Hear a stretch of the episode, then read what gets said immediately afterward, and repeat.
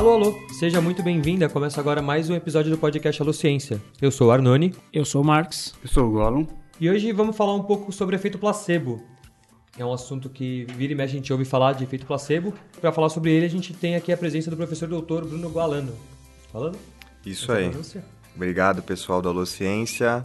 Espero que todos vocês que estejam ouvindo aí curtam o nosso bate-papo aqui sobre placebo. Muito obrigado pela presença e pela discussão já de antemão, Bruno. E quer falar um pouco sobre você, sobre o que, que você faz? Bom, rapidamente, ah, eu sou professor aqui da universidade há oito anos, né? Vou para o meu oitavo ano aqui na universidade. Eu estudo basicamente fisiologia aplicada e nutrição, né? Então, trabalho com efeitos terapêuticos do exercício físico e nutrição esportiva, né?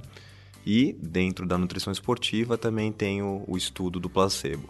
Você falou que são seus seus orientandos que trabalham, tem bastante estudo sobre placebo, né? Sim, a gente começou de uma maneira bastante simples, né? Fazendo um estudo bastante aplicado na nutrição esportiva. A gente ficou impressionado com o que a gente viu, né? Em termos de magnitude desse tal do efeito placebo aí, e isso despertou um interesse científico muito grande. Né, no nosso grupo e agora a gente está nucleando, está trazendo entusiastas aí do, do, da fisiologia, da nutrição, do placebo para a gente conseguir ver se a gente consegue cavar um pouquinho mais esse tema e descobrir um pouquinho mais como que isso se manifesta, como que isso atua na nutrição esportiva. Ah, legal. Acho que o placebo, assim como muitas áreas do conhecimento científico, é muito multidisciplinar, né? Exatamente. É. Para entender o placebo, a gente precisa de uma equipe pensando fora da caixinha, né? Como a gente gosta de dizer, né? Ah, eu acho que isso que é o mais ah, deslumbrante do efeito placebo, né? O que mais chama atenção, o que é mais intrigante, né? Que não existe uma explicação única para o efeito placebo, né? A gente pode usar explicações da, do, da área comportamental, da psicologia e ah, uma área que toca um pouquinho mais o nosso grupo, que é a área da fisiologia, né? Da neurobiologia, né? Que fornece também explicações interessantes para a ação do efeito placebo. É, legal. Então, vamos começar a discussão.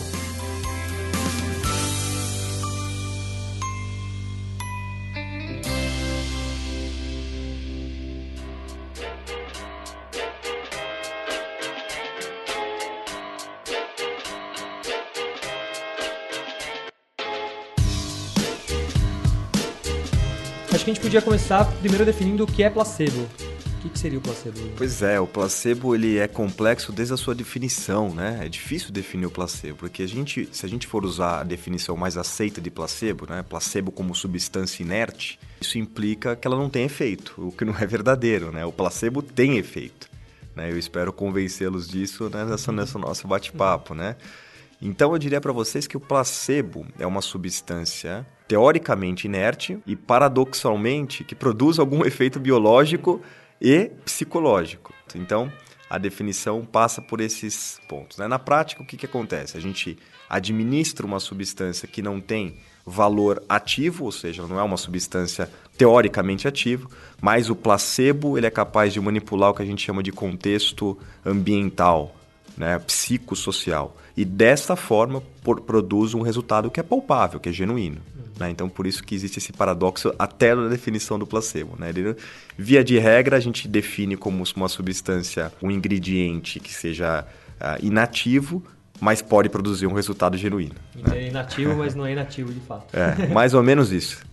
tem, tem dois episódios que não tem nada a ver com o ambiente acadêmico-científico que eu lembro toda vez que eu falo de placebo, já até falei para os alunos pra, na escola para exemplificar, que tem o, no filme do Space Jam, que é o, o, jogo do basquete lá e tal, os desenhos estão perdendo pra caramba, o Turma do Pernalonga. Quando eles estão no auge do desânimo tal, o Perna fala que eles têm a fórmula secreta do Michael Jordan e ele enche uma garrafinha de água e fala pra galera que é a fórmula secreta e tal, e eles de repente começam a se sentir super fortes e tal, e aquilo tem um efeito no fim das contas no jogo deles. E o outro é no Harry Potter, quando o Harry dá a entender pro, pro Ronnie que ele colocou a poção de, de sorte, a Félix Felício, se não me engano, na, na água do Ronnie. O Ronnie começa a jogar quadribol super bem e no fim das contas ele não tinha colocado nada, era água e tal. Acho que mais ou menos isso, né? É, não, essa, são dois exemplos que ilustram perfeitamente o que é feito placebo, né? É exatamente isso, é uma expectativa aumentada por uma sugestão né, de que algo pode funcionar e aquilo funciona. Né? Então, o placebo, o que é o efeito placebo? É acreditar que algo vai dar certo e de fato isso dá certo, né? Isso é efeito placebo. E o efeito placebo, ele tá presente não só em seres humanos, como nos animais também, né? Pois é, na verdade, assim, uh, isso é uma discussão que se tem, né? Discussão infindável com o pessoal da homeopatia, né? Hum. Então, o pessoal da homeopatia sempre traz, tenta trazer elementos, né? Que mostrem, de alguma forma, que a homeopatia é mais do que o placebo. Né, que é mais do que um placebo turbinado. E a literatura ocidental, vamos dizer assim, né, a literatura com a qual a gente está acostumado, tende a mostrar que a homeopatia não passa de efeito placebo. E sem juízo de valor, né? O efeito placebo, como eu disse né, no início da nossa conversa, é algo genuíno, é algo que funciona. Então, o que tem se mostrado agora na homeopatia, né, ou pelo menos tem sido usado como um argumento forte de que a homeopatia funciona, são os estudos com animais. Então, são animais que são tratados com homeopatia e esses animais sofrem uma ação terapêutica, né? Então, o pessoal fala, os adeptos à homeopatia costumam dizer, olha, tá vendo? Isso é prova inequívoca que a homeopatia é mais do que placebo, que funciona. Tá? Só que essas pessoas esquecem que o placebo né, não é só a ação, não é só o resultado que é sentido por quem é tratado, tá? mas as expectativas de quem trata também levam ao efeito placebo. Tá? Então, isso que eu chamo, né, que eu chamei inicialmente de contexto ambiental, né, de contexto é, é, sociopsicológico ou psicológico-biológico, enfim. Todo o contexto agora estamos falando de tratamento, né? Então todo o contexto terapêutico influencia. Então quando o médico, quando você tem uma empatia, por exemplo, com o médico, quando você acredita no que o seu médico fala, quando o seu médico passa confiança em determinada terapêutica, a chance de você apresentar uma resposta maior aumenta. Isso vale para o animal também, né? Eu costumo dizer, pessoal, você está tratando o animal com homeopatia, ok. Qual o cuidado que você está dando para esse animal? Você está dando mais atenção para esse animal, eventualmente? E isso tudo influencia na resposta do animal. Esse argumento vale para crianças também, né? Recém-nascidos. Eu lembro que numa das palestras que eu proferi sobre efeito placebo, uma senhora levantou a mão que está sentada na frente, né? E falou assim: olha, professor, eu discordo com, de tudo que você está falando. Porque eu tratei a minha filhinha, né, com meses de idade, né, com placebo, nem lembro qual era a condição que ela tinha, né? Assim, ela não tem uma consciência do efeito placebo. Por que, que ela respondeu? Por que, que ela, né, ela se curou? Uhum. Eu falei, olha, mas a senhora tinha alguma expectativa para com o tratamento? Ela falou, claro que eu tinha. Eu falei, então tá aí. Né? É o cuidado que essa senhora teve para com sua filha e isso gera uma resposta terapêutica mesmo. Tem estudos bem interessantes que usam drogas que são, de fato, Uh, aceitas como terapêuticas, né? E elas são administradas por máquinas de infusão versus a administração de um profissional da saúde, um enfermeiro, um médico. E quando essas drogas são administradas por máquinas de infusão, o efeito biológico delas cai sobremaneira em comparação à mesma droga sendo administrada por um profissional da área da saúde. Né? Então, isso é o ambiente, né? o ambiente que influencia na resposta do placebo. Não é só, de novo, né? a, a, a expectativa de quem é tratado, mas também de quem trata. Acho que isso pode ser exemplificado também um pouco como com a acupuntura, né? Tem estudos que mostram que a acupuntura não tem valor assim científico, mas as pessoas relatam diminuição de dor. É, minha mãe mesmo faz acupuntura e ela relata essa diminuição de dor. Mas acho que tem muito mais a ver com esse cuidado que o médico faz, todo esse ritual, e tudo esse que o médico acredita que colocando as agulhas no ponto certo vai estar tá melhorando a dor, e aí minha mãe também acredita nisso. Então é uma conjunção de fatores mesmo, né? Pois é, tudo isso faz parte do ambiente, né? A gente falou de, de duas partes, né? A expectativa né? e as características de quem é tratado, as características e as expectativas de quem trata, e também o próprio tratamento influencia nessa resposta ambiental. Então, alguns exemplos para vocês, né? Olha só, é difícil de entender isso, né? Mas Substâncias vermelhas tendem a apresentar, ou cápsulas vermelhas, pílulas vermelhas, tendem a apresentar uma resposta maior do que as de outras cores, tá certo? Do ponto de vista terapêutico. Uhum. Injeção gera uma resposta, tudo isso de placebo, tá, gente? Injeção ah, de uma substância inativa, de placebo, gera uma resposta maior do que a ingestão dessa substância via oral, por exemplo. A mesma substância inativa. A acupuntura entra nesse ponto também, né? Uhum. Substâncias, remédios mais caros, tem estudos que mostram isso, remédios mais caros de placebo, tá? Gera uma resposta maior do que remédios mais baratos de placebo. E assim por diante, quer dizer, a, a característica do tratamento em si também influencia nesse contexto ambiental. Eu estava lendo uma reportagem científica que saiu na Nature, né, é, o ano passado, que falava o seguinte: Uh, nos Estados Unidos, eles estão muito preocupados com o tamanho do efeito placebo, sobretudo a indústria farmacêutica, né? porque eles investem milhões em desenvolvimento e aplicação de drogas. Né? E aí eles estão tendo dificuldade para mostrar né, a, a vantagem terapêutica dessas drogas sobre o placebo, porque o placebo, nesses trials muito, muito grandes, né, eles tendem a ter um resultado muito grande. Né? Então, o paciente, isso é fácil de explicar pela perspectiva do placebo. O paciente que entra num trial como esse, nos Estados Unidos, né? então, eu estou num país de primeiro mundo, eles estão fazendo um trial da indústria farmacêutica, né? que é líder aqui de mercado. Então, tem 5 mil pessoas. Não é possível que esse treco não funcione. E ele cai no grupo placebo. O que, que acontece? Por conta de toda essa expectativa desse ambiente que é criado, ele tem uma baita resposta no placebo.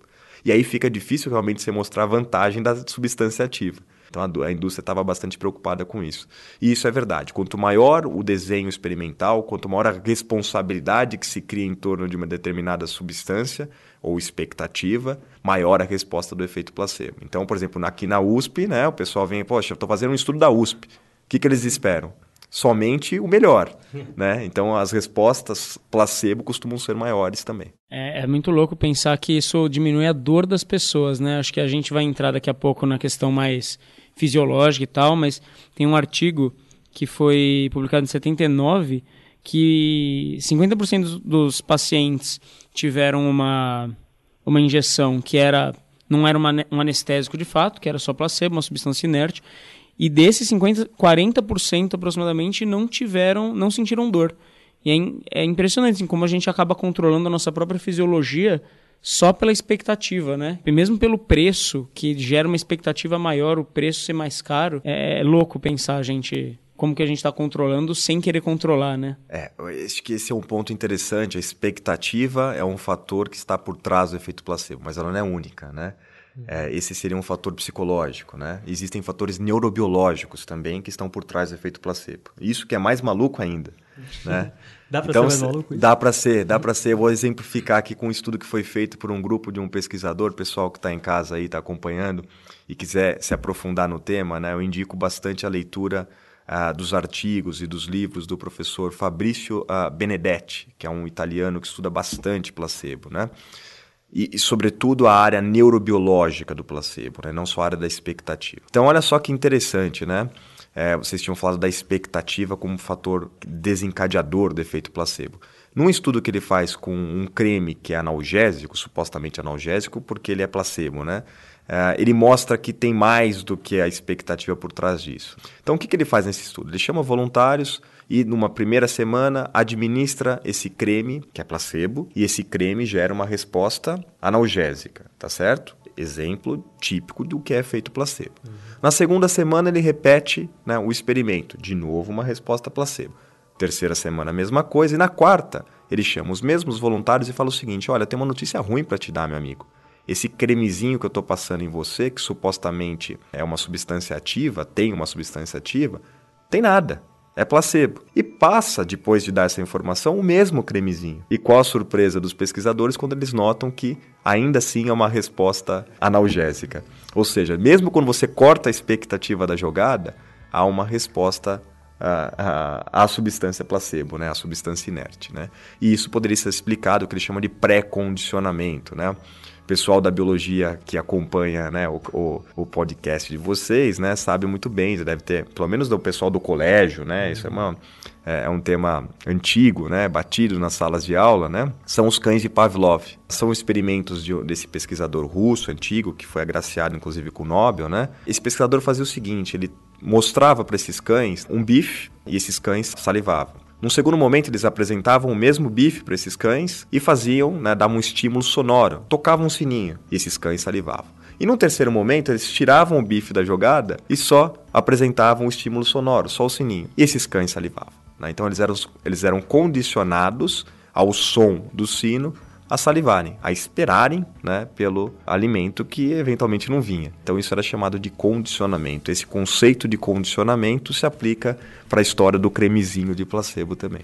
Ah, e ele pode ser mais potente do que a própria expectativa. Acho que foi isso que mais me chamou a atenção quando eu fiz sua palestra no Pint of Science. Uhum. Na minha cabeça, se você descobre que era placebo, o efeito deveria diminuir, né? Você fala, ah, agora que eu sei que não tem nada aí. Mas não, depois que você descobre que é placebo, continua funcionando. Se você acreditar que aquilo ainda funciona, ele vai continuar funcionando. Pois é, e mesmo se você não acreditar que funciona. Acho que esse que é o grande ponto. Né? Mesmo que você não tenha mais expectativa, você sabe que aquilo é placebo. Uhum. Ela fala, puxa, não tem substância ativa aqui. E continua funcionando, porque você é. foi condicionado a apresentar aquela resposta. E há também toda a área biológica por trás disso.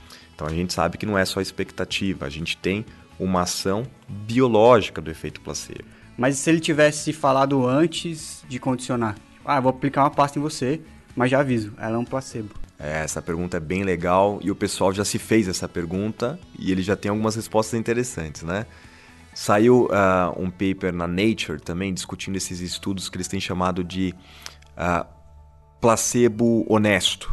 Né? Acho é uma palavra muito forte, a gente traduziu no nosso grupo como placebo aberto e a gente vai começar a estudar isso no esporte também, né? Uh, placebo aberto ou placebo honesto, como queiram, né, é exatamente isso que você falou. O interventor, né, ou aquele que propõe a intervenção, chega para aquele que receberá esse tratamento e fala o seguinte: olha, vou te tratar com placebo. Só que explica para ele o que é o placebo. Né? Leva essa discussão que nós estamos tendo agora. Então, por exemplo, olha, o placebo é uma substância que é tida como inerte, mas seu resultado é genuíno. Ele gera uma resposta genuína. Se você acreditar, tanto melhor. A resposta vai maximizar. É a tal da expectativa. Agora, se você não acreditar, não tem problema, isso pode funcionar mesmo assim, que a gente discutiu também. Depois desse discurso, eles dão essa substância para a pessoa. Existem estudos, acreditem ou não, mostrando que, por exemplo, com síndrome do intestino irritável, que é uma condição dificílima de tratar, o placebo aberto ou placebo honesto gera achados terapêuticos valiosos. Hoje em dia, o placebo aberto tem sido utilizado no contexto, por exemplo, do tratamento de câncer, né, para aliviar a dor. São condições nas quais né, as drogas ativas produzem um resultado limitado, né, e qualquer tipo de intervenção que alivie a dor do paciente é uma intervenção que, que é, que é bem-vinda. Então, é essa forma de tratamento. A gente agora está tentando trazer isso um pouquinho para o nosso campo da nutrição esportiva e tratar, entre aspas, o atleta com um placebo aberto. O atleta costuma ser suscetível a qualquer coisa que você diga para ele que melhore o rendimento. Qualquer tipo de treinamento, qualquer tipo de alimento, de suplemento, de droga, eles querem muito melhorar. É a vida deles, é melhorar rendimento. Né? Então eles são abertos às nossas proposições. Então talvez o placebo funcione nesse contexto. É, placebo mesmo, aberto, né? Como você mesmo explicou, se você ainda levar essa explicação mostrando todos os caminhos que o placebo pode fazer, dar uma explicação muito mais complexa, dizer que talvez tenha sido um estudo feito na Universidade X, assim, uhum. dá toda uma importância, talvez isso de fato aumente, né? Uhum. Potencialize o efeito. E o legal é que a gente, a literatura tem chamado de placebo honesto, porque se vale, né? A explicação se vale justamente de dados científicos, né? Você não está inventando nada. Né? Esses resultados de fato estão aí. E se for uma ação que resulte em, em melhora de desempenho, né, eu acho que eu não, não veria nenhuma oposição ao uso do placebo na prática. Né?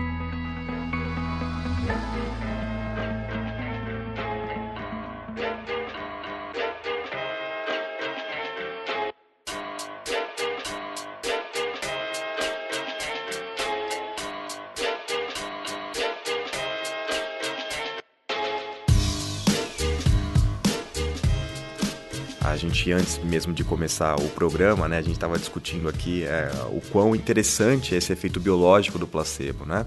A gente consegue farmacologicamente inibir efeito placebo, olha que loucura isso. Né? Então, se eu dou, por exemplo, morfina para o indivíduo e uma droga antagonista, né, se eu dou morfina para o indivíduo, ele tem um efeito analgésico, evidentemente. Se eu dou um placebo da morfina, uma substância inerte que imita a morfina, eu tenho um efeito placebo, efeito placebo clássico. E aí então, se eu dou uma droga que antagonista a morfina, eu inibo não só o efeito da morfina, da substância ativa, como também do seu placebo. Então, o efeito placebo é biológico também. Se você dá um antagonista, né? Se você dá alguma substância que cortaria esse efeito, então é fisiologicamente mesmo, né? Ela usa Sim. as mesmas vias, usaria.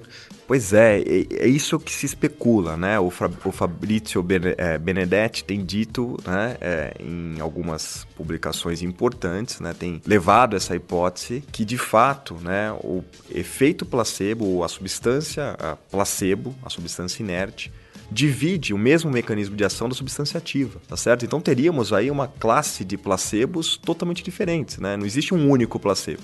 Existiria um placebo para morfina, existe, existiria um placebo para canabinoides, existiria um placebo para inibidores de serotonina e assim por diante. Quer dizer, cada substância teria um placebo específico tá, de acordo com o seu mecanismo de ação. E aí a gente entra todo no mercado da homeopatia, né? Porque eles têm um, um placebo específico para cada situação. Seria mais ou menos isso? Pois é, é, eu acho que é fácil a gente bater na homeopatia, né? Os estudos controlados por placebo mostram que o efeito homeopático não é superior ao placebo. Então é fácil bater na homeopatia, até do ponto de vista biológico, né? Né? Se a gente for pensar na biologia por trás da, da homeopatia, não sobra muita coisa realmente, né? Então, o que a gente chama de plausibilidade biológica na ciência, né, para homeopatia, é muito ruim. E isso explica por que o efeito placebo dela é tão grande. Agora, é interessante a gente falar também que a alopatia tá? também tem um baita efeito placebo. E um exemplo típico são as drogas utilizadas na psiquiatria, diversas delas. Né? A gente pensar na nova geração aqui, né? Prozac, por exemplo, né? não sei se podia citar nomes, mas já citei, né? Ah, que é uma das drogas... A gente é patrocinado aqui. é, eu também não. Eu, eu, trabalho com exercício, então dá para perceber que eu não tenho patrocínio nenhum, né? Ninguém se interessa por isso. Só um ponto, Bruno. Quando você fala alopatia, só pra galera entender, é o remédio que a gente costuma comprar na farmácia, né? Sim, sim, exatamente. Ao contrário da homeopatia. Né? A homeopatia se trata com o próprio veneno, né? A alopatia se usa uma substância antagonista, uhum. né? A que desenvolve determinado distúrbio para tratamento, né? Então a alopatia é a medicina tradicional. Na psiquiatria houve um boom dessas drogas, né? A gente não sei se as pessoas pararam para pensar, né? Mas as pessoas estão cada vez mais cheias de doenças psiquiátricas, né? Não para de crescer né, o número de doenças psiquiátricas, né? E há uma linha que defende, né, cientificamente, com base científica, que essas doenças estão sendo criadas pela indústria farmacêutica, basicamente, né? Para vender né, essas drogas, né? E se a gente for ver a literatura por trás né, dessas drogas, a gente começa a notar algumas coisas que são realmente perturbadoras, né, em que se mostra que o efeito placebo dessas drogas que são vendidas aí como água hoje em dia para tratamento, por exemplo, de hipertensão, por exemplo, os inibidores de, de recaptação de serotonina, né, que estão na moda aí, né, uh, o efeito placebo dessas substâncias é muito, mas muito similar à substância ativa, com a vantagem de não produzir efeitos adversos tão grandes como essas drogas produzem. Isso é realmente perturbador, né? o efeito placebo é imenso e ele é turbinado. Né? Ele é turbinado pelos efeitos adversos. Porque o que, acontece? Quem toma essas drogas sente uma série de efeitos adversos. Os efeitos adversos relacionados às drogas psiquiátricas, sobretudo para tratamento de depressão, são muito conhecidos. Dos mais graves aos mais leves, né? de suicídio à boca seca. Né? Então, quando você toma uma substância que produz um efeito sensível, palpável, por exemplo, sua boca fica mais seca, você sabe que está tomando aquela substância. Isso maximiza a sua expectativa em relação a ela. Fala, poxa, eu estou sentindo os efeitos adversos não é possível que eu não vou sentir o, o bônus disso tudo, né? O ônus está aqui, né? Eu estou pagando o preço caro por isso. Meu cabelo está Ca... caindo. Exatamente. Cadê o bônus, né? Então, isso está no meu organismo, deve funcionar de alguma forma. Gera uma expectativa muito grande. Por isso que o efeito placebo dessas drogas alopáticas, sobretudo na área da psiquiatria, eles são efeitos placebos turbinados por conta dos efeitos adversos. Isso acontece na área da nutrição esportiva também. Né? Não sei se o pessoal que acompanha faz atividade física e tudo mais. Quem faz, certamente ouviu falar dos pré-treinos. Suplementos pré-treino. O que, que significa isso? Suplemento que você toma antes de fazer um treinamento, de, antes de uma competição. Geralmente, esses suplementos são compostos por estimulantes. E alguns desses estimulantes não geram uma resposta que explique melhora do desempenho, mas gera efeito colateral. Então, por exemplo, tem um suplemento chamado betalanina, que a Anvisa não liberou ainda, mas as pessoas conhecem, né? existe no mundo inteiro. É uma, é uma substância que gera formigamento. Então, o indivíduo toma essa substância antes do treino, sente formigamento e fala: opa, tô sentindo, tá pegando esse negócio. E aí maximiza a resposta do desempenho. Realmente funciona. Não pela substância ativa que deveria funcionar, mas pelo efeito placebo.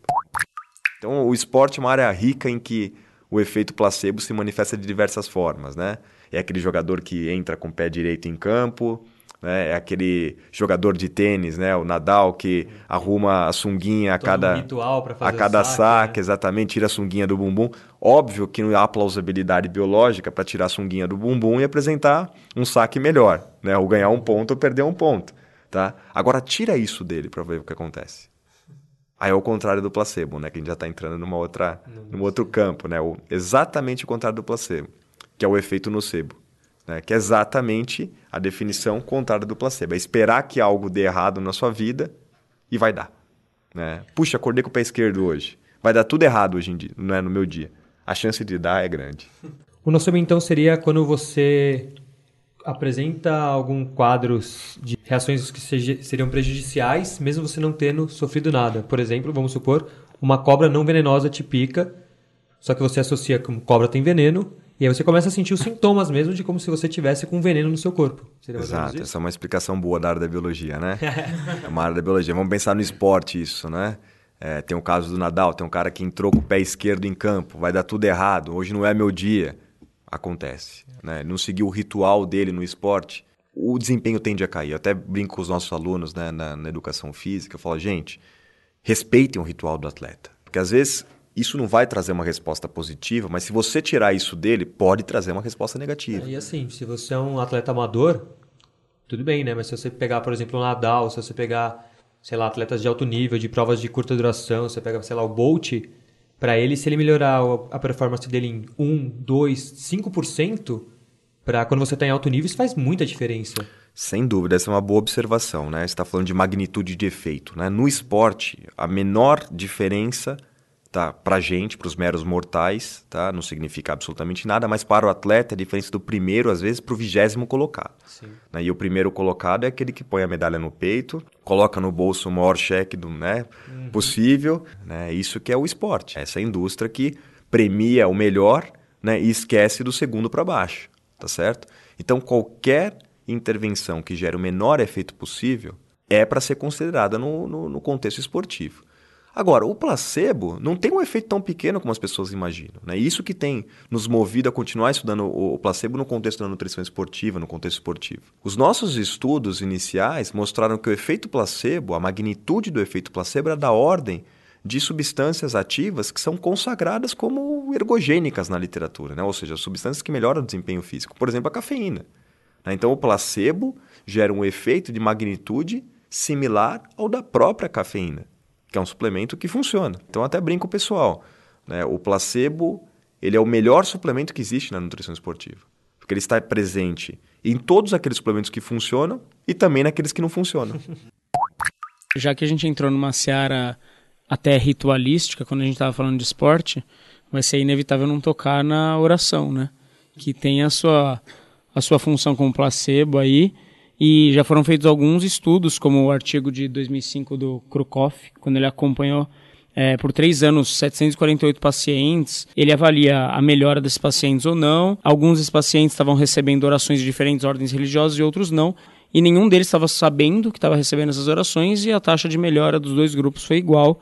Então, a conclusão do, do, do pesquisador é que a oração, no fim das contas, não incentivava realmente embora em alguns momentos ela possa ter aquele incentivo com um efeito placebo, caso a pessoa saiba que, que tem alguém rezando por ela e tal. É, um comentário sobre isso, né? Quando a gente vê né, essas notícias que saem na mídia, né? Olha, tá provada, a fé funciona. De fato, nós estamos discutindo aqui fé, né? Fé barra expectativa, né?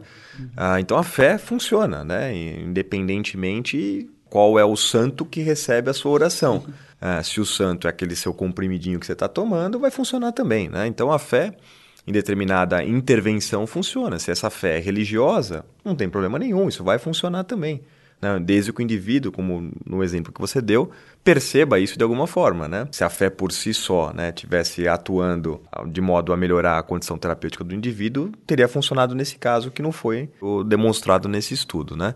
Então, uh, lembre-se sempre do contexto terapêutico, né, do contexto ambiental. Então, olha, esse indivíduo está participando de um grupo de fé, no grupo de orações. Se ele está inserido nesse grupo de orações, ele está recebendo cuidado de todos os outros colegas, né, de todas as outras pessoas que fazem parte desse contexto. E evidentemente que isso surte um resultado terapêutico. Isso pode surtir um resultado terapêutico. Esse indivíduo se sente tratado. É, trazendo um pouquinho para o nosso contexto de efeitos terapêuticos do exercício, que é a linha que a gente trabalha bastante. Então a gente leva para o Hospital das Clínicas, num laboratório né, de ponta, dentro do Hospital das Clínicas, que é o maior hospital da América Latina, um hospital terciário que lida com condições extremamente graves. Você leva um paciente que geralmente é carente para lá.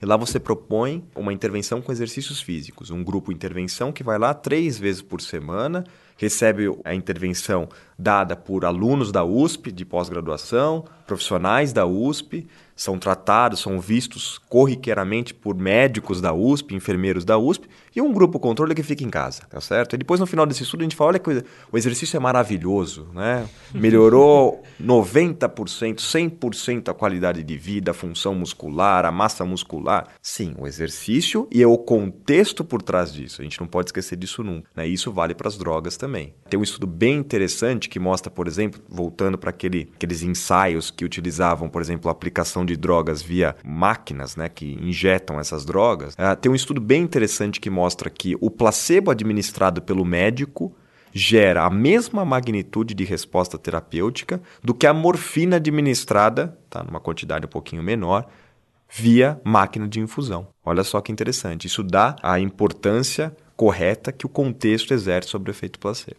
É, somos seres sociais, né? Então, Exato tudo, todo o nosso ambiente, tudo que está nossa em volta, acaba influenciando a gente. E é legal que isso provavelmente vai trazer muito da gente analisar como que o estudo está sendo feito, né? Porque eu lembro que quando eu li, por exemplo, O Deus um Delírio, do Dawkins, ele leva um estudo, ele leva um estudo que as pessoas estavam sendo tratadas, parecido com esse estudo que eu citei do Krukov, e as pessoas que estavam recebendo orações e sabiam que estavam recebendo orações, elas tiveram uma piora no resultado medicinal delas. E aí, no, durante a discussão do estudo, eles concluíram que possivelmente é porque elas, é, por saberem que estavam, que tinham alguém rezando por elas, elas imaginaram que a condição médica delas era ainda pior. Isso, na verdade, ele responde, ele interage de uma certa maneira muito com o contexto. A gente precisaria analisar como que essa essa pesquisa foi feita e tal, porque de repente, se você falar, ah, pode ficar tranquilo, tem gente rezando por você, ah, nossa, provavelmente a pessoa ficou tão desesperada com aquilo, nossa, tá precisando de alguém rezando por mim. Isso pode ser ele... meio que um nocebo, então? Tipo, tinha alguém rezando por mim, se, se alguém tá rezando por mim é porque minha situação já é grave. E aí você começa a ficar pior, né? Ah, pode muito bem ser que por conta de um tratamento, entre aspas, alternativo, o indivíduo deixe de buscar o, tra o tratamento com a substância ativa. Ah, tá. Então, essa é uma questão uh, ética que preocupa muito, né? Então, quando a gente fala, ah, o Bruno faz uma ode ao placebo e tudo mais.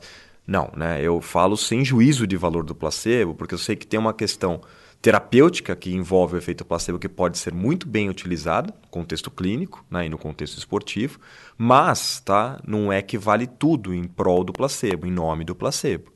Né? Então, por exemplo, esse é um caso bastante complicado. O indivíduo trata, por exemplo, com homeopatia, qualquer tipo de terapia alternativa que não tem validade científica, Tá? Então, a primeira repercussão disso é que ele pode deixar de procurar o que é cientificamente validado do ponto de vista terapêutico. E isso gera uma preocupação muito grande.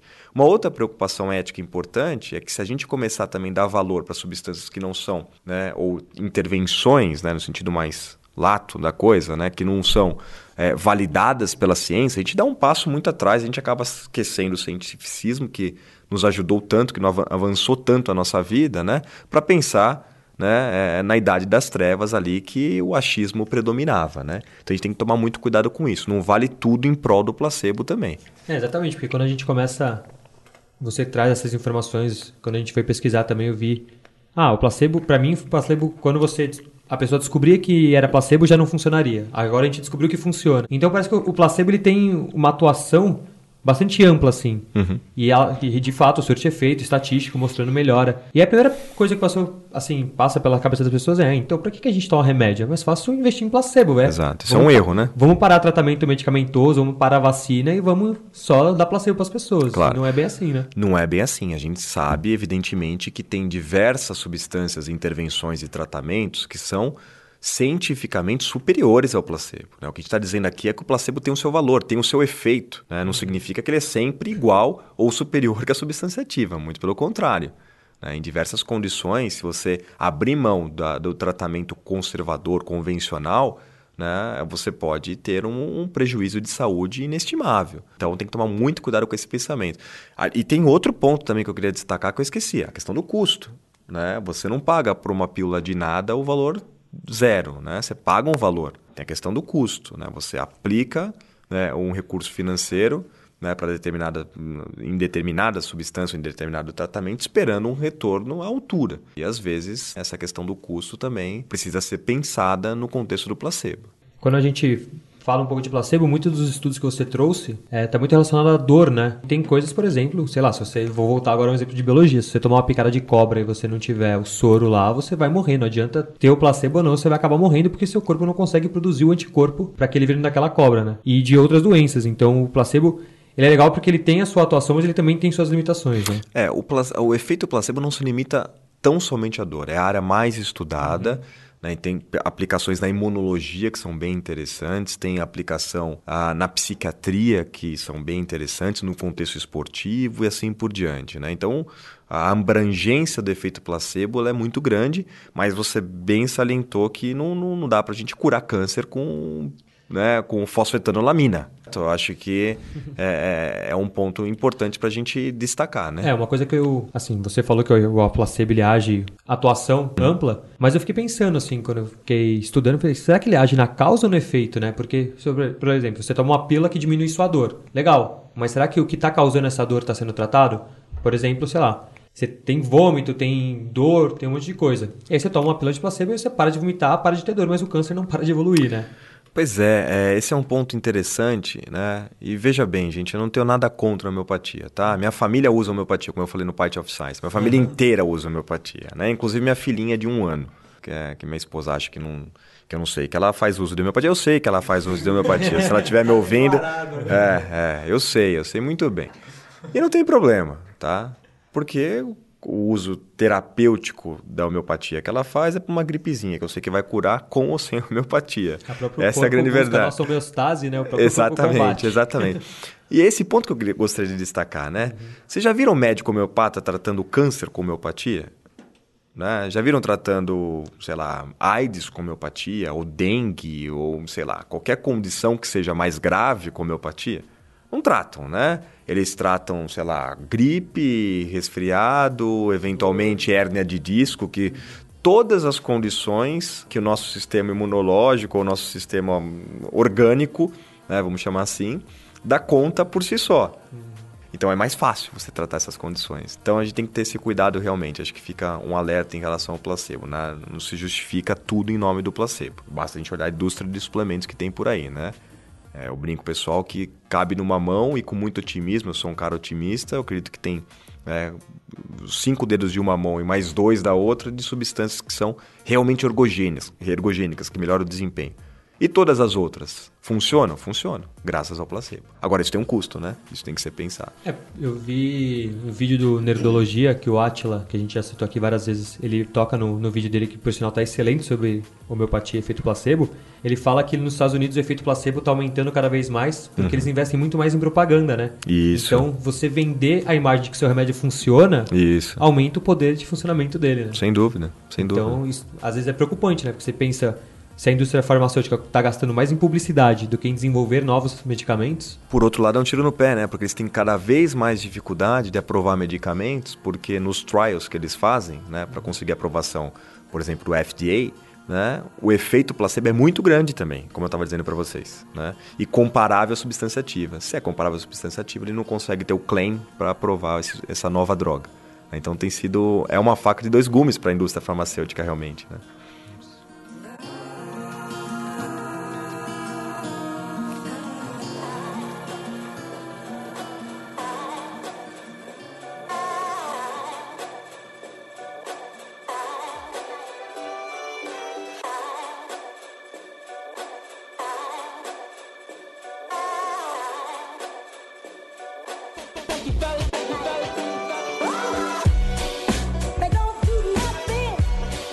Bom, só queria então fazer um, retomar um pouco do que já foi falado nesse episódio aqui. Falamos um pouco de o que é o placebo, né? Definimos o placebo. Falamos um pouco como ele atua no nosso organismo, se ele age nas causas, se ele age nos efeitos, se ele pode ou não substituir vacinas e tratamentos medicamentosos. Descobrimos também que ele continua atuando mesmo depois que a gente sabe que é placebo, se a gente descobre ou se a gente sabe desde o início que é placebo. E falamos também um pouco de efeito nocebo, né? Que é aquele efeito que é primo do placebo que anda de mão dada. Mas eu acho que a gente agora podia. Uma coisa que eu fiquei bastante curioso é saber como que a gente tenta controlar, então, experimentalmente, fazer estudos com placebo. Pois é, esse é uma, um desafio que nós pesquisadores temos, né? E a gente tem lidado com isso com uma solução paliativa que aceita pela nossa comunidade mas uh, não dá para dizer que é uma solução definitiva, tá? Uhum. Vou explicar isso para vocês.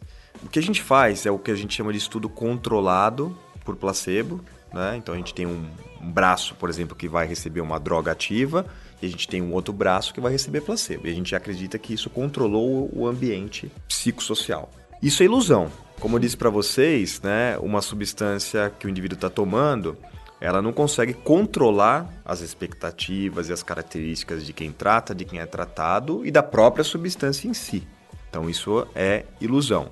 Vou tomar alguns exemplos, vou dar alguns exemplos da área da nutrição esportiva, né? Então, por exemplo, se o indivíduo vai tomar um suplemento que a gente usa bastante no nosso laboratório, a gente investiga bastante no nosso laboratório, que é a creatina. Uhum. Creatina é uma substância que pode melhorar o desempenho físico esportivo em algumas condições.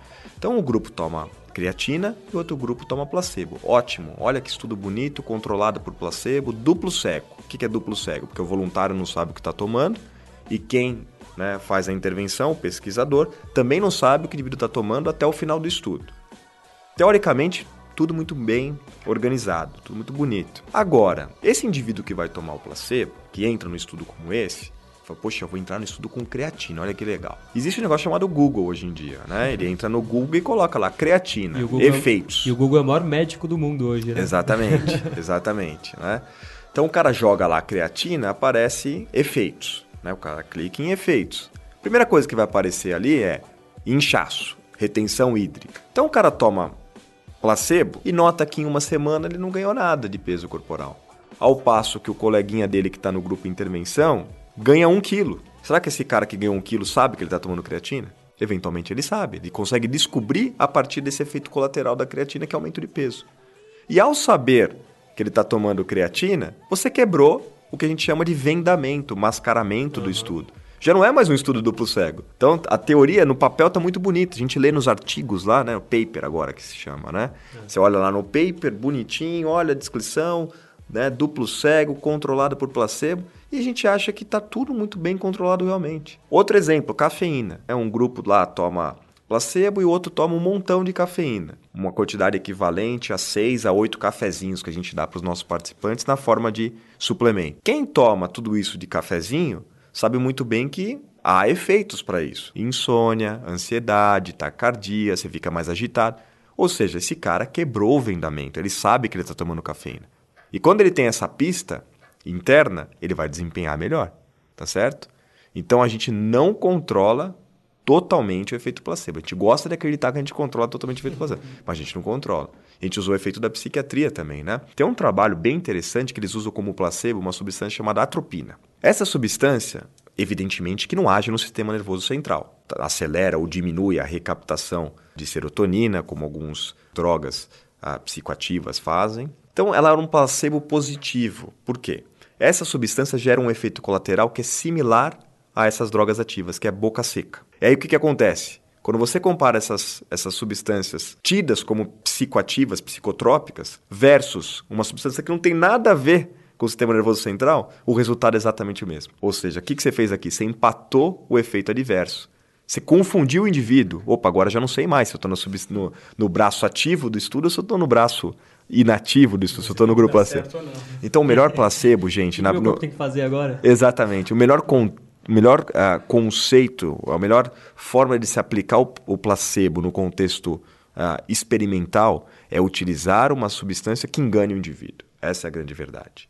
Né? Então, eu tive estudos que foram é, exitosos do ponto de vista de controle de placebo. Quando eu usava creatina, por exemplo, para idosos, que era a própria creatina, quem sabe, né, quem já consumiu creatina sabe que ela não tem gosto nenhum. Aliás, até uma substância que é fácil de, de identificar, porque ela é bem típica, né, difícil de dissolver em água e tudo mais, uhum.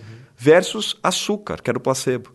Puxa, mas você não colocou na substância placebo, o ideal não tem que ser igual em gosto, aparência. Não, ela tem que enganar igualmente o voluntário. Como, nem, como o voluntário não tinha consumido nem a creatina e nem a substância que a gente está dando como placebo, ele não era capaz de identificar a substância ativa. E é fácil fazer isso. Né? No final do estudo, basta perguntar para o voluntário: o que, que você acha que você consumiu?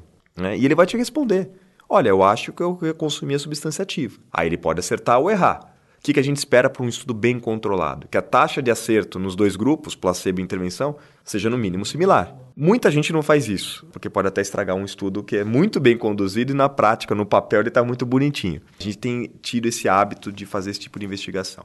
Quando o indivíduo é capaz de identificar a substância que ele está tomando, a gente retira da análise, reanalisa os dados, a gente faz o que a gente chama de subanálise. Então a gente vai lá e tortura o dado para ver o que, que ele tem para dar, né? Quando a gente tem um indivíduo que quebrou o vendamento, ele não deveria estar ali, tá certo? Eu não sei se eu estou testando mais substância ativa ou o placebo.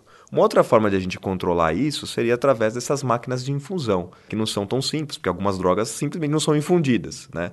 O simples fato de chegar a enfermeira e entregar uma pílulazinha na boca do indivíduo, isso que representa cuidado. O indivíduo se sente cuidado. E aí, de novo, mexeu no contexto psicossocial. E a gente gosta de sentir cuidado. Por isso que quando a gente fica doente, a gente vai pra casa da mãe, do pai. Exatamente, né? é, é, esse o conceito. Você vai melhorar tanto na sua casa quanto na casa dos seus pais, mas na casa dos seus pais é melhor. Pois é, mas é o que eu estou falando agora, né? Dar suporte é. para o indivíduo ir para é. casa do pai e se sentir cuidado. Né? Isso talvez gere um efeito terapêutico uhum. importante.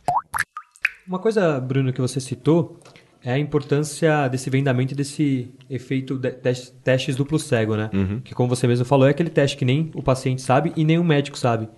E acho que é legal para o pessoal que está nos ouvindo agora entender o porquê que tem que ser assim, né? Porque além do paciente não poder saber, é, é importante que o médico também não saiba, né? Porque tem muito, como a gente já falou no nosso episódio passado, acho que o 20 de astrologia, tem uma coisa na nossa vida e na ciência que chama viés de confirmação. Então, por exemplo, eu aqui tô tratando o Marx e o Gollum.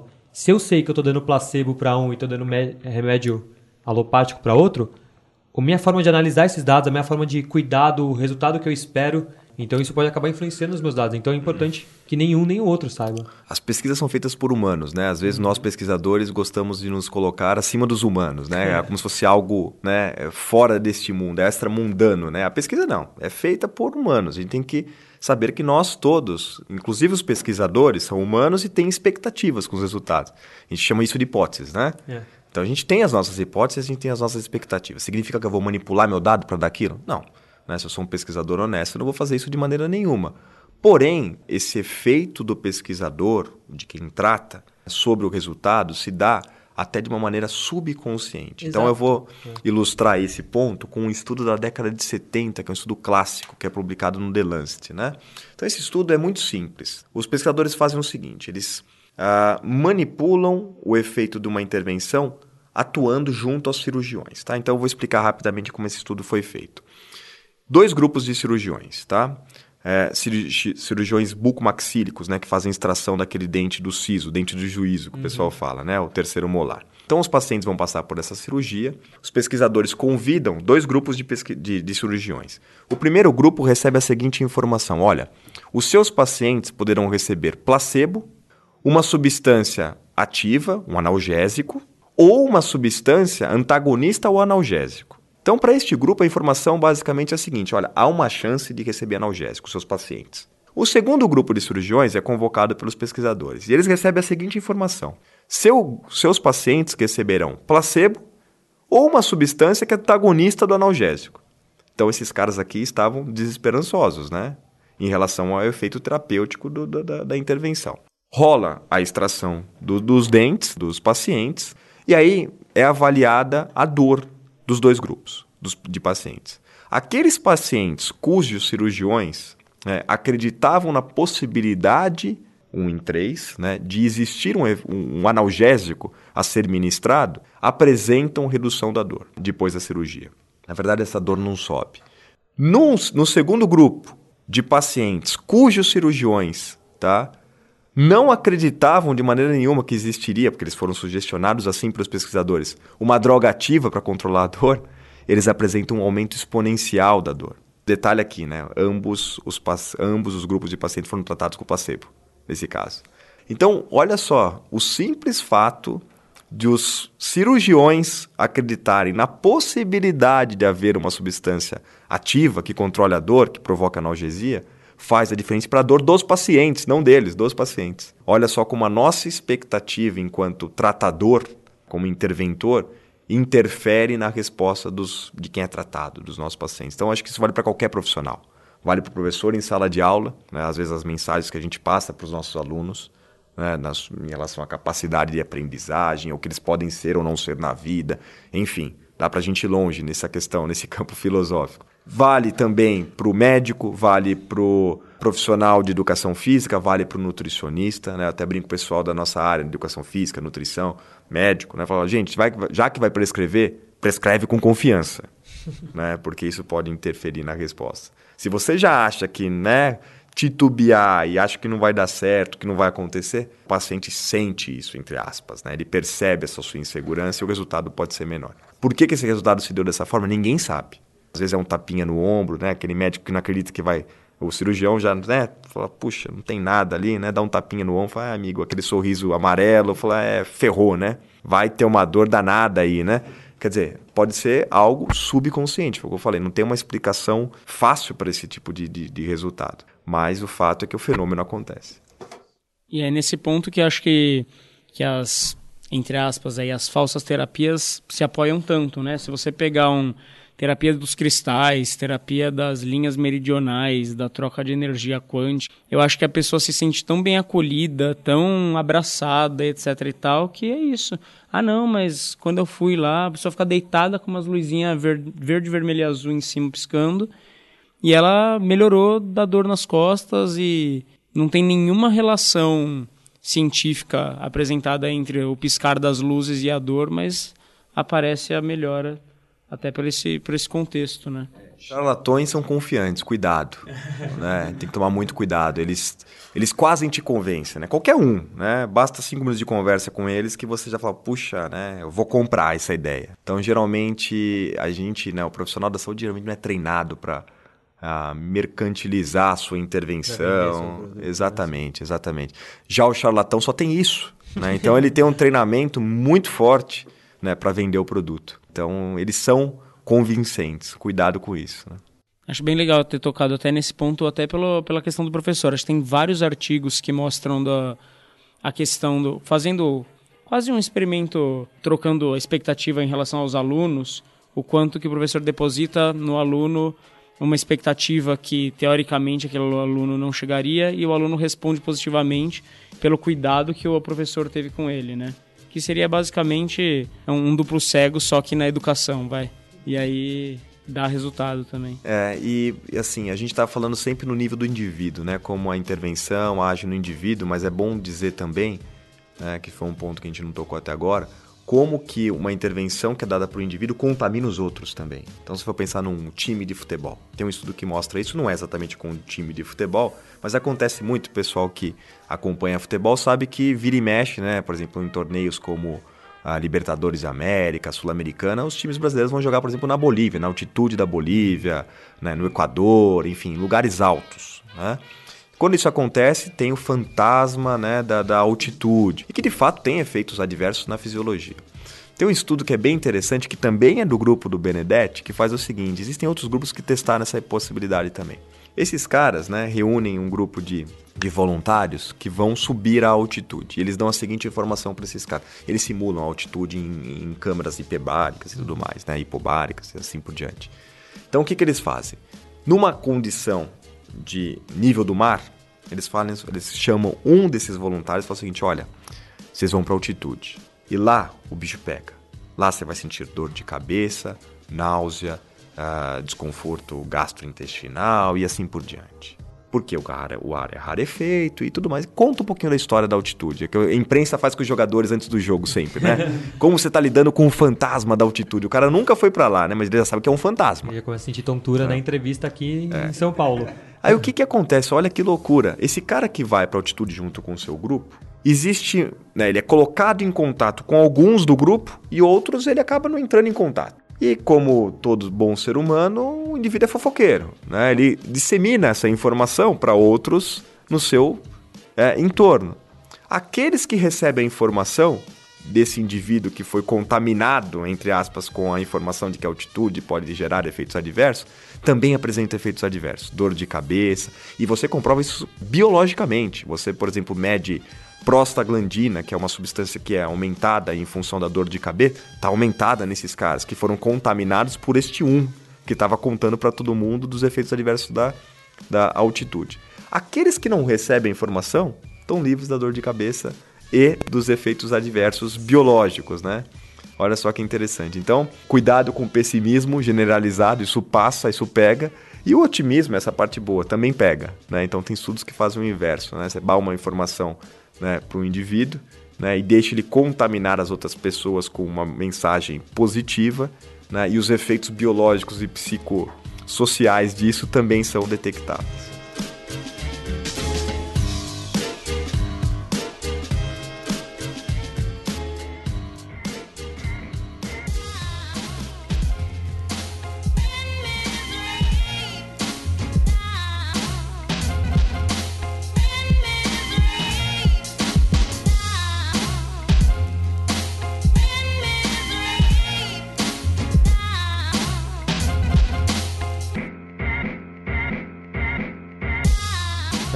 Encerrada, assim, podia falar um pouco da ética do uso de placebo, né? Ainda mais na, na sua área, que é a área esportiva. Dá pra ter uma discussão bem legal sobre isso.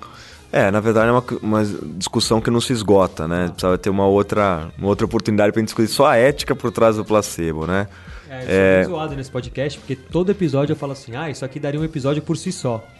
E de fato a ética no placebo agora, como às vezes, às vezes acho que não, não dá, um né? episódio por si só. É, às vezes só interessaria a mim, né? Enfim, mas a gente gosta de acreditar que as pessoas estão gostando dessa discussão também, né? É, então, assim, do ponto de vista ético, tem questões importantes, algumas a gente já abordou, né? É, a primeira delas, acho que é importante destacar que o placebo não justifica tudo. Não, não justifica, por exemplo, charlatanismo. Sobretudo porque há um custo por trás do placebo, isso onera as pessoas e onera o sistema. E porque, é, evidentemente, isso priva o indivíduo ocasionalmente de buscar uma terapia considerada aceitável do ponto de vista científico. Né? Então isso precisa ser muito bem pesado.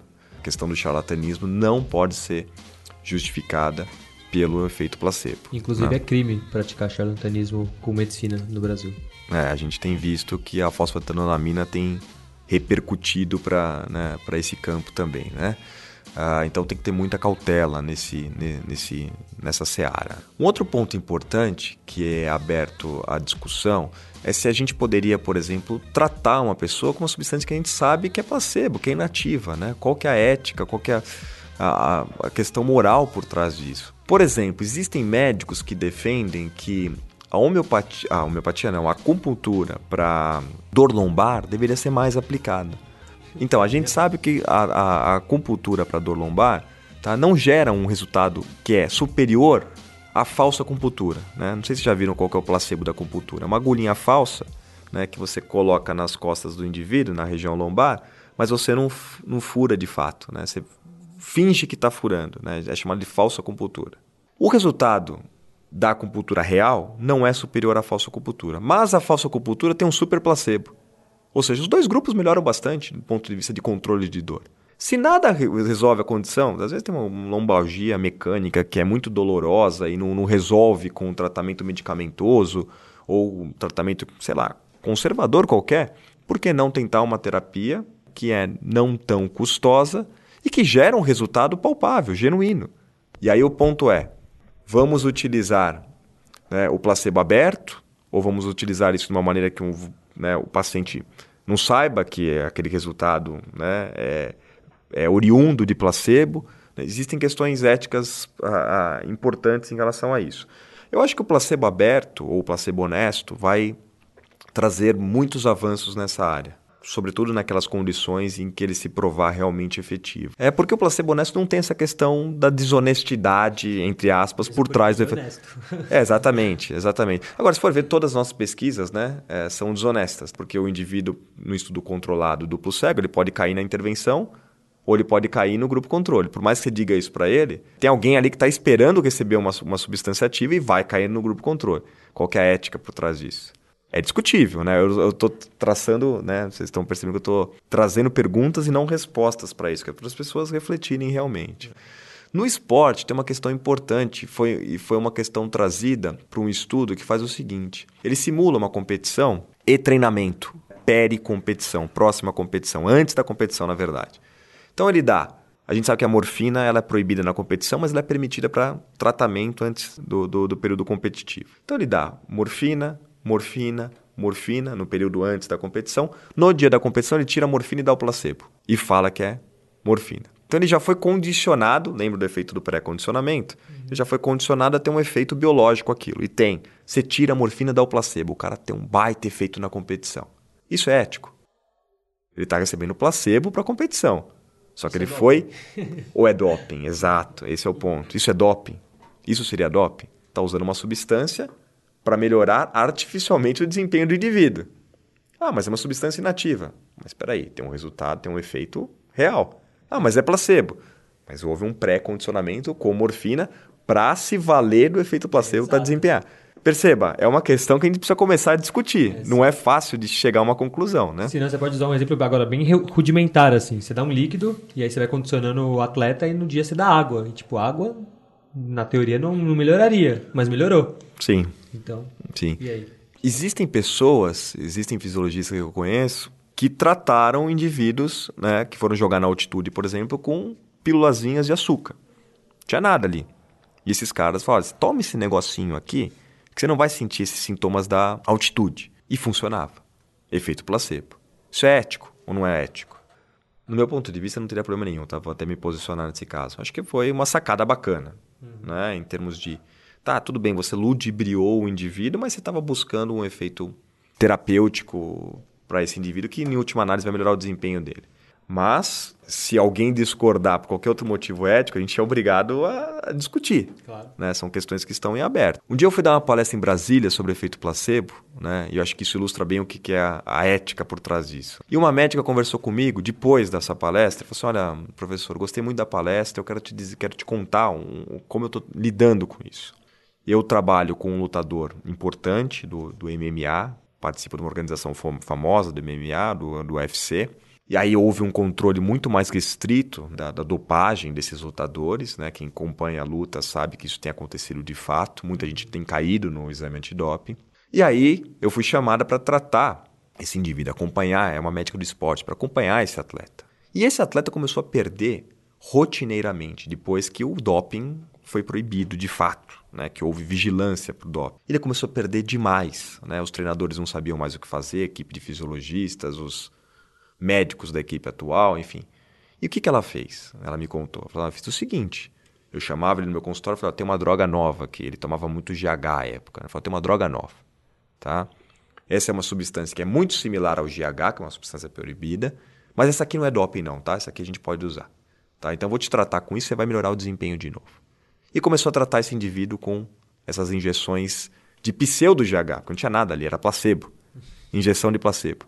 E esse cara começou a desempenhar melhor, a ponto que a equipe técnica foi conversar com a médica e falou o seguinte: olha, por sua conta e risco, hein? A gente está vendo que ele está tomando alguma coisa.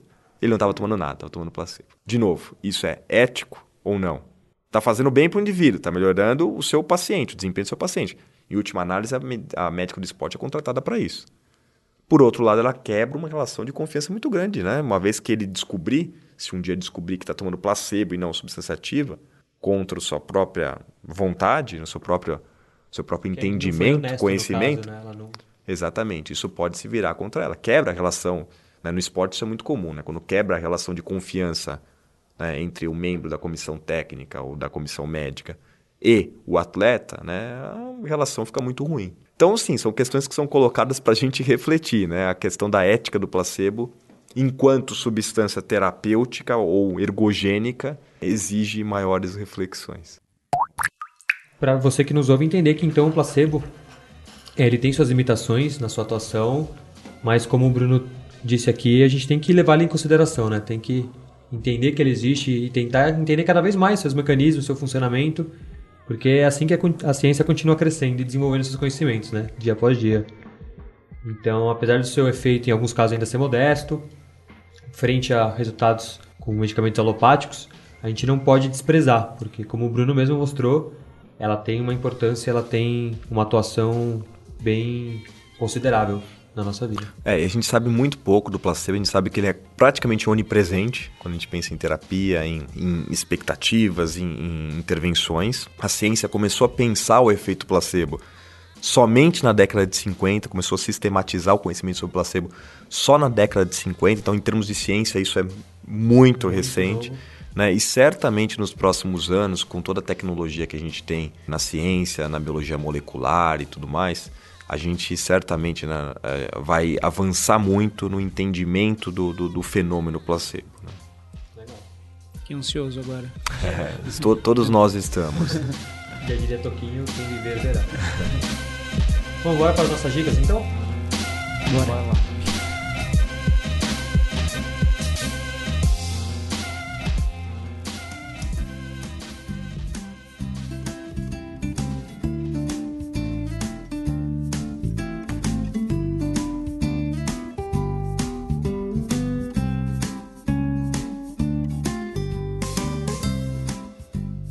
Alguém tem? Você tem, Marcos, já uma dica? Quer começar com você? Pode ser. A minha dica cultural ela vai pegar um pouco do que a gente discutiu, mas não tudo, obviamente. É, é bem pontual, assim. Em algumas pinceladas que a gente deu no programa, é um documentário que está no YouTube do Richard Dawkins que chama Inimigos da Razão. É uma pincelada porque ele pega algumas, alguns, alguns charlatões aí para tentar desmascarar as pseudoterapias e tal. Ele não trata exatamente o, a questão do placebo, mas é bem esse, esse pontinho específico que a gente falou que é tratado no, no documentário. Tem no YouTube e com legenda, então tá tranquilo. Maravilha. Paulo? Vamos lá. Bom, essa semana eu tô meio sem dicas, mas eu vou dar um, a dica de um livro que comecei a ler e assistir a série ao mesmo tempo, que é o Deuses Americanos, que é, uma, é um livro do Neil Gaiman, que virou série recentemente pela, pela Amazon, eu acho.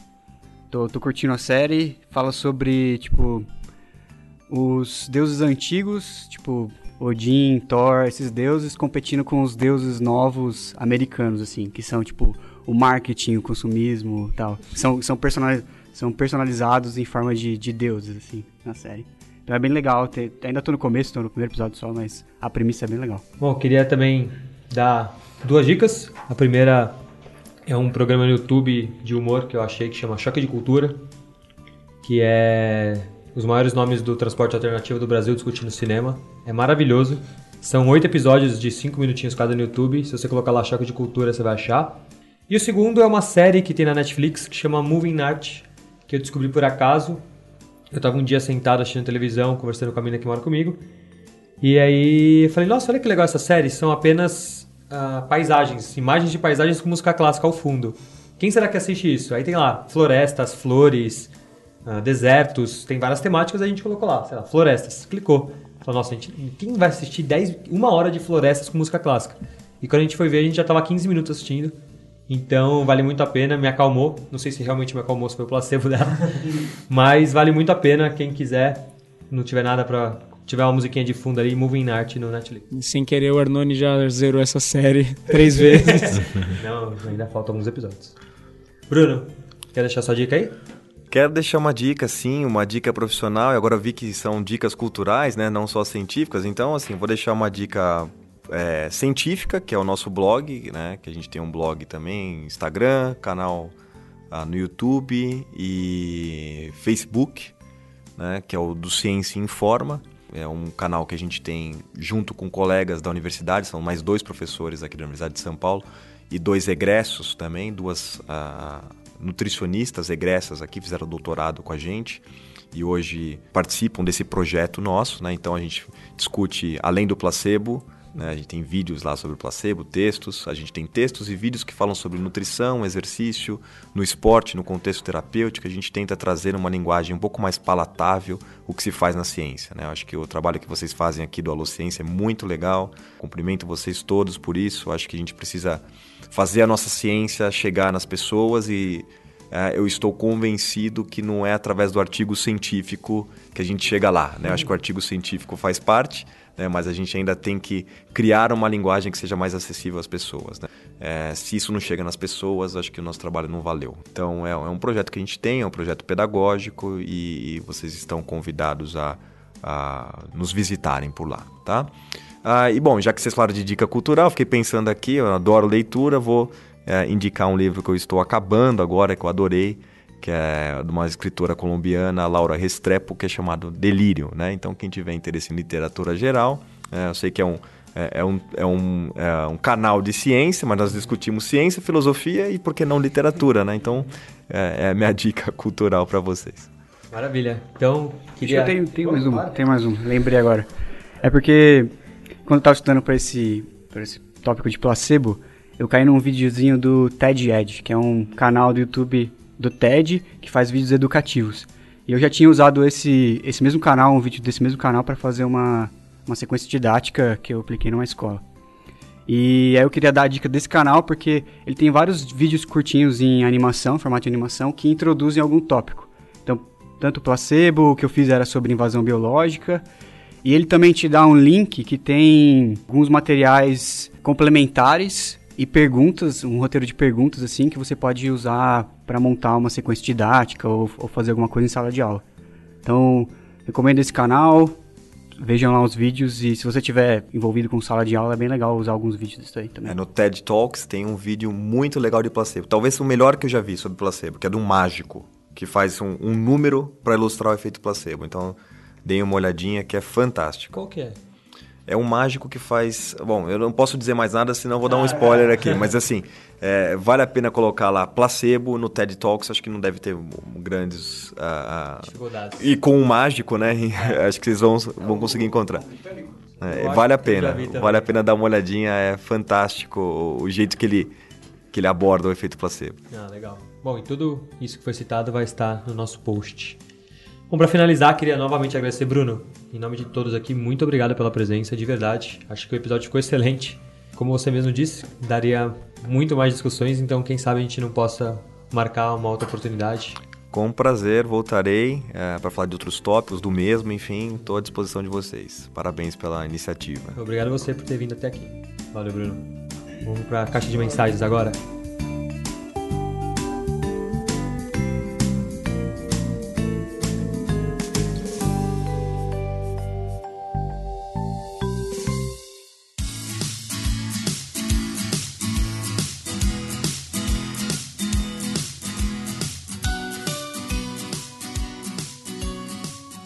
Maravilha, então.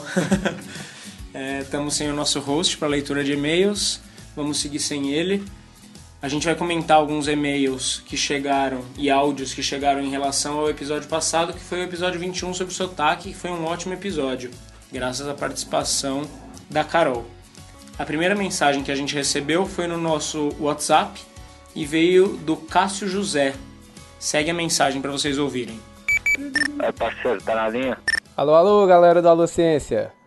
Menino, nesse episódio sobre sotaque, pense num bichinho arretado da gota, vice? eu acho que já deu pra perceber, né? Eu tô falando aqui do interior de Pernambuco.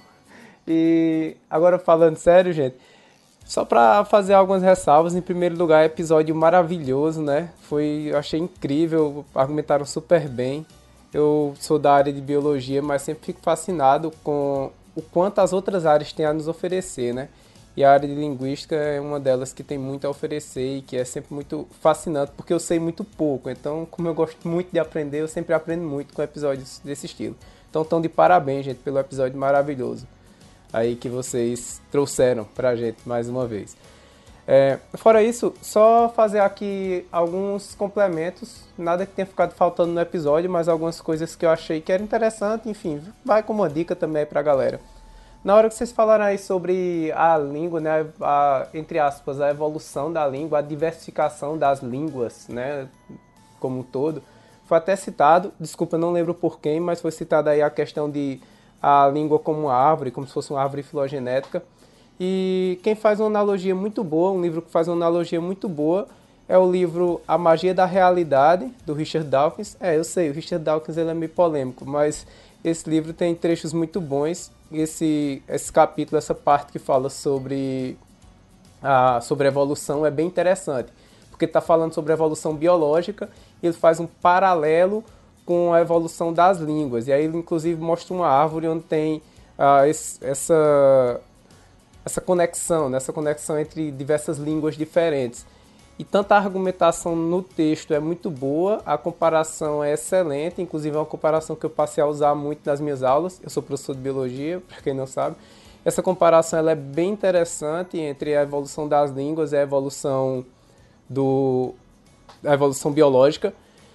Além disso, o próprio conceito de memética, né, que o Dawkins já apresenta em outros livros dele também, ele acaba utilizando um pouco desse conceito da memética, dos memes, fazendo um paralelo com genes e de evolução biológica com a evolução das línguas. Fica a dica aí, o livro A Magia da Realidade, especialmente essa parte que fala sobre evolução e que ele faz essa comparação, achei bem legal. Uh, fora isso, mais uma vez, parabéns, gente. É, como meu pacote de dados já está acabando aqui, é brincadeira. Eu sou do tempo das fichas, viu? Vi aí no final as brincadeirinhas na leitura, eu sou do tempo das fichas. Aliás, eu peguei a transferência das fichas para cartões e como eu sempre fui uma criança curiosa, eu derretia fichas que eram feitas de chumbo, né? A gente fazia um fogo lá com carvão, derretia as fichas para tentar, entre aspas, moldar esculturas ali de chumbo fundido. Eu não sabia o quanto o chumbo podia ser prejudicial e essa foi uma das brincadeiras curiosas da minha infância. Valeu, galera. Grande abraço a todos e continue fazendo esse trabalho maravilhoso, atingindo o Brasil inteiro já aí e até fora do Brasil, né? Parabéns, valeu, grande abraço. Bom, a mensagem do Cássio é bem legal. Nunca li esse livro do Richard Dawkins. Aliás, eu li poucos livros dele, mas ele é bastante recomendado, tenho que ler alguns. Inclusive esse é A Magia da Realidade que, que foi recomendado pelo Cássio. Ah, e foi muito legal receber a mensagem dele, que ele já começa com um sotaque bem diferente lá, do, lá de Pernambuco, que é muito diferente do que a gente está acostumado aqui em São Paulo. Achei muito curioso que ele derretia as fichas e fazia escultura com elas. Nunca tinha pensado em fazer isso. Aliás, eu peguei um pouco tempo de fichas, elas já estavam acabando quando eu era criança, mas eu tive bastantes, bastante ficha. Mas eu de fato nunca também nunca usei desse potencial artístico para derreter ficha, acho que eu não saberia nem como começar a fazer isso. E sobre o Richard Dawkins, embora ele seja polêmico, ele escreve muito bem, assim, eu li o Deus um Delírio dele, achei muito bem escrito, independentemente de ter polêmico ou não. Aí a gente recebeu outro, outra mensagem, dessa vez no nosso e-mail.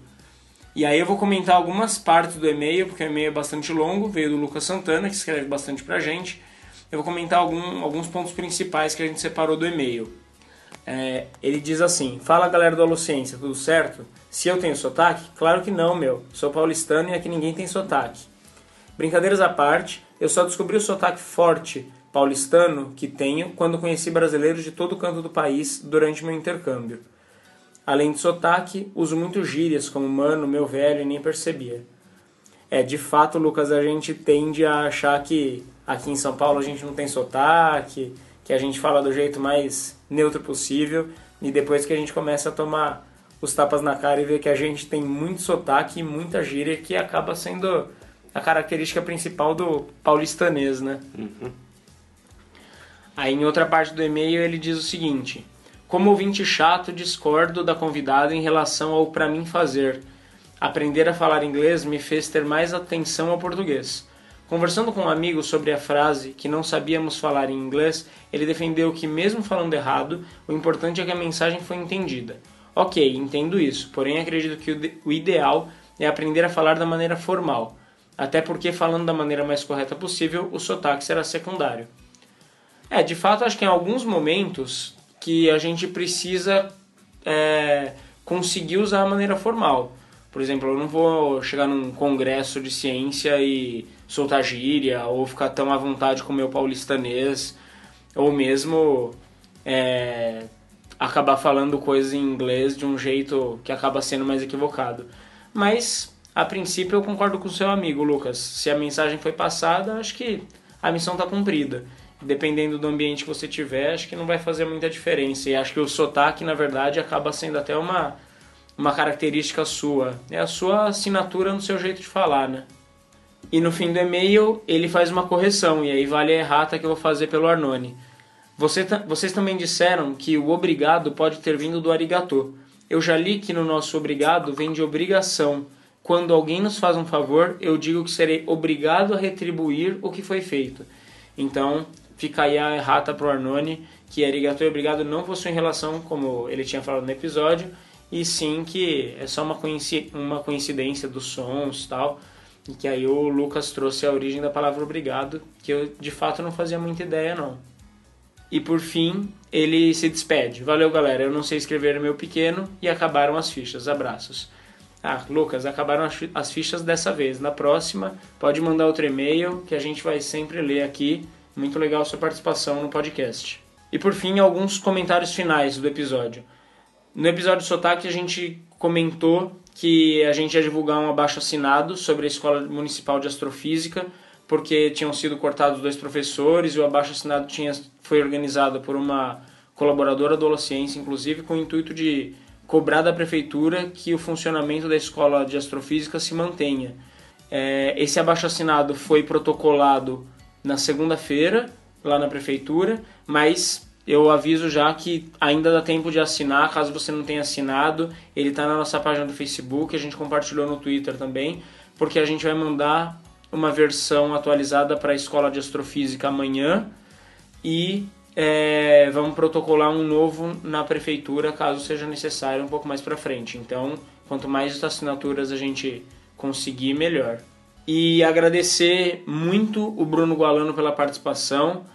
O convite o convite se desenrolou a partir da apresentação dele no Pint of Science. Então, quem não conhece o evento, ano que vem vá ao evento, é muito legal. E, como sempre, agradecer o pessoal do audiovisual do IBUSP pela força de sempre e comentar que nós temos dois novos colaboradores. Então, agradecer esses dois novos colaboradores também, que é o Rodrigo Taira e o Leonardo de Andrade. É isso aí, valeu galera pelo apoio. No, no Apoia-se? No Apoia-se. E por último, é, parabenizar a Carol, que participou, que na verdade é, dirigiu o episódio de Sotaques e parabenizá-la porque na semana passada, se eu não me engano, ela concluiu o mestrado dela e agora, além de ser uma beletrista, ela é uma mestra. Mestre! Responde aí, Carol.